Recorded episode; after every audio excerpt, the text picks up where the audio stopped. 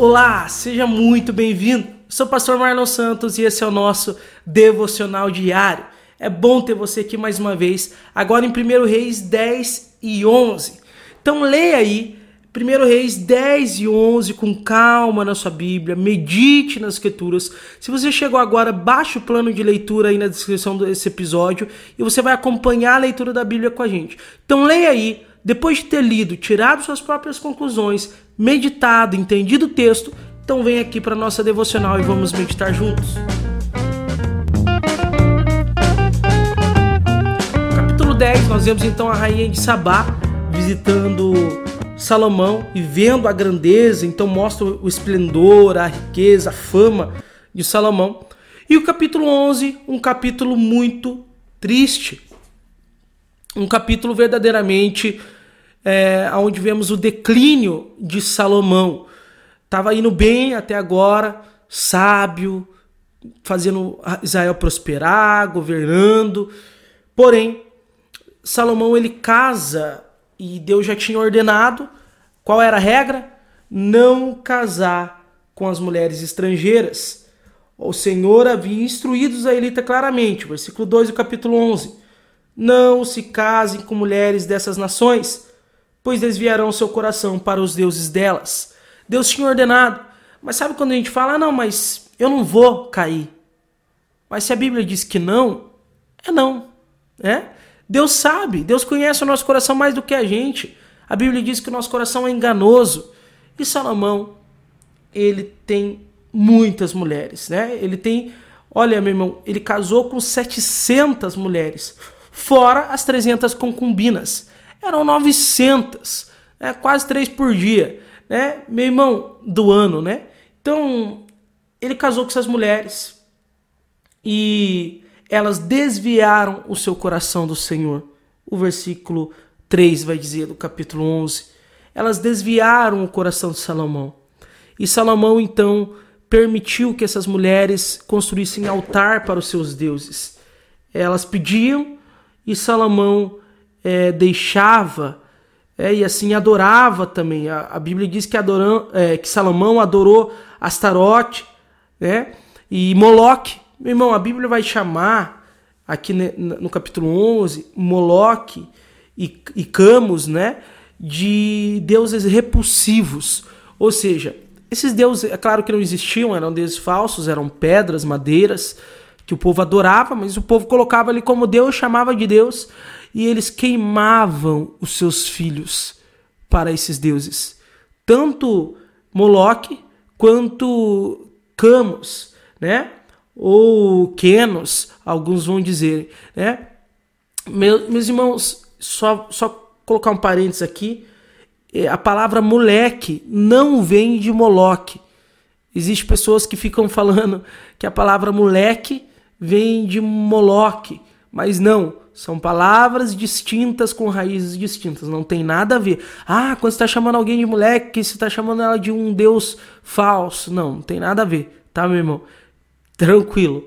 É, beleza, fechando parênteses, irmão, são deuses repulsivos, repulsivos que Salomão adora e constrói altares. Ele permite as mulheres construir altares para esses deuses.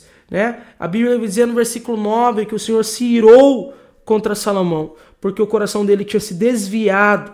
O Deus de Israel, que havia ali aparecido duas vezes, Deus falou com Salomão. Duas vezes apareceu. Meu irmão, falou com Salomão, encheu o templo e ainda assim o coração dele se inclinou. Mas a Bíblia diz que até o final, lemos isso em algumas devocionais passadas, até o final do reinado de Salomão houve paz. Não houve guerra, não houve divisão de, entre, entre Israel e Judá é, durante todo o reinado de Salomão. Porém, Deus pune o pecado de Salomão e dizendo o seguinte: olha, eu não vou tirar o reinado de você, é, eu não destruirei, porém, é, eu tirarei o reinado do seu filho. Quando o seu filho herdar o trono, quando você morrer e o seu filho herdar o trono, eu vou tirar o trono dele. Só que há uma promessa, há uma promessa que feita a Davi, né, que eles sempre se sentariam no trono, né? A família dele sempre se centraria no trono. Então, o que que ele faz ali, né? Embora Deus agora ele não precisa honrar isso, porque a aliança foi quebrada, Deus ele diz o seguinte para Salomão: "Olha, eu vou dividir o reino. Eu não vou tirar totalmente o reino, mas eu vou deixar ele ficar com uma tribo. Então ele governará ainda uma tribo, que é, será a tribo de Judá, né? E as outras dez tribos serão divididas, né? As, as outras onze tribos serão divididas, né? Então ele só permite que o, o filho ainda de Salomão vá governar sobre uma tribo por causa de Davi, por causa de Davi e de Jerusalém, né? Que Jerusalém pertence a Judá. Então, para cuidar de Jerusalém e por causa de Davi, porque ele tinha feito essa aliança com Davi lá atrás. Né? Então, isso fica muito claro. Isso fica muito claro que Salomão ele vai ter um reinado duradouro até o fim da sua vida. Porém, assim que Salomão morrer, nós veremos o reino ser dividido e é o declínio de Israel a partir de Salomão. É muito triste, né? vendo isso que acontece com Salomão aqui. E aí no final ali do capítulo 11, nós vemos é, Jeroboão se rebelando contra, é, Israel, contra Salomão. Então Jeroboão se rebela contra Salomão. E o profeta, mas o, e por que, que ele se rebela? Porque o profeta vai levantar ele, Deus vai levantar Jeroboão é, como rei depois né? Depois da divisão do reino. Então, é, Salomão ele persegue Jeroboão porque Deus falou que ia dar o reinado. E eu gostaria de pensar com você aqui, meu irmão, uma coisa. Quando Deus falou que ia tirar Saul do reino e colocar Davi e ungiu Davi para isso, só que ainda não era o tempo.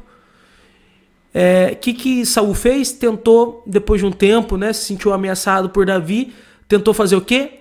Matar Davi. Davi fez o quê? Nada. Davi confiou. E agora a história se repete, só que agora Salomão está no lugar de Saul. Quando Salomão vê que Deus vai levantar Jeroboão, mesmo que Deus tenha falado que era ele que ia levantar Jeroboão, mesmo que Deus falou que era plano dele, que não tinha o que fazer e que não ia ser durante o reinado de Salomão, ele tenta matar Jeroboão. A mesma coisa que Saul. A mesma coisa que Saul fez, Jeroboão, é, Salomão tenta fazer. O filho de Davi devia ter aprendido com o pai.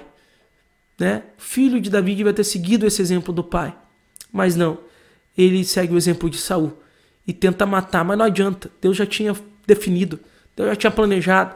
E Jeroboão agora ele vai ficar escondido até Salomão morrer. Porque ele sabe que vai ser só depois da morte de Salomão. Então Jeroboão espera. Jeroboão foge, se esconde, só esperando a morte de Salomão. Amém? O que, que eu e você possamos, podemos meditar então aqui nesse capítulo? Que eu e você podemos aprender aqui? O que, que Deus tem para nós através dessa palavra? Irmãos, são dois ensinamentos resumidos em um só. Primeiro, não baixe a guarda. Não baixe a guarda do pecado para o pecado. Não ache que é forte o suficiente. Não ache, ah, não, eu, eu tô forte. A Bíblia diz: aquele que pensa estar em pé, cuidado para que não caia. Às vezes a gente acha que a gente já tá bem, que a gente já tá forte, a gente pode frequentar tal lugar, a gente pode é, ter determinado tipo de relacionamento. Princípio é princípio, meu irmão. Não importa o quão forte eu esteja, eu tenho que fugir de algumas coisas. A Bíblia diz que José não resistiu àquela mulher.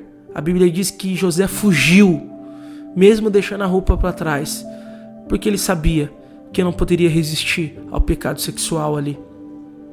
Em relação a Salomão, ele achou que era sábio o suficiente para isso.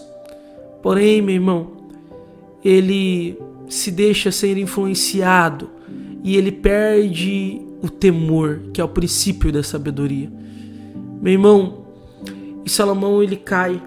E a segunda verdade que está dentro dessa é que nós não podemos nos esquecer da nossa aliança. Salomão esqueceu da aliança.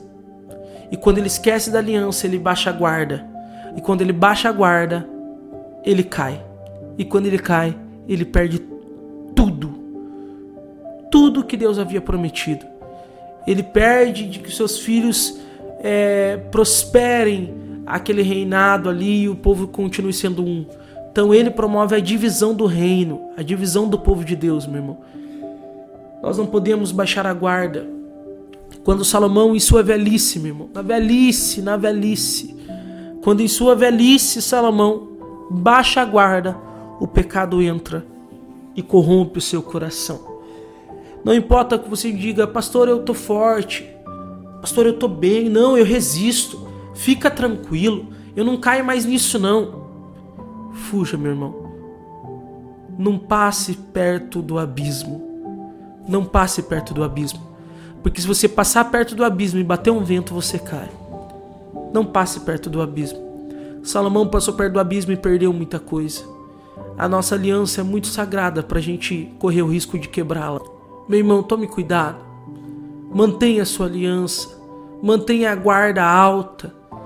Não deixe, não deixe que o pecado te envolva. Não deixa que o teu coração se incline. Ah, mas um pecadinho aqui, um pecadinho ali. De pecado em pecado o nosso coração se endurece e perdemos o temor. E quando perdemos o temor, o pecado já não nos dói. E quando o pecado já não nos dói, nós já caímos da graça. Nós já saímos da fé em Cristo. Nós já abandonamos Jesus. Irmão, triste é esse fim de Salomão. Então, que eu e você possamos lembrar da aliança que temos com Cristo e não baixar a guarda. Não deixe que o pecado tenha possibilidade de te dominar de novo. Não, mas eu não vou pecar. Não ache que estás forte o suficiente. O espírito pode estar pronto, mas a carne continua sendo fraca, a Bíblia vai dizer. Bem, que eu e você possamos orar dizendo: Senhor, priva o meu coração, ajuda o meu coração, não deixa que eu caia no pecado e me ajude e toma essa decisão de manter a guarda de pé e resistir e fugir de todo pecado, meu irmão. Em nome de Jesus. Você possa orar dizendo: Senhor, me ajuda a existir e não flertar com o pecado e honrar a tua aliança até o final. Até amanhã, meu irmão. Até o próximo capítulo. Até a nossa próxima devocional.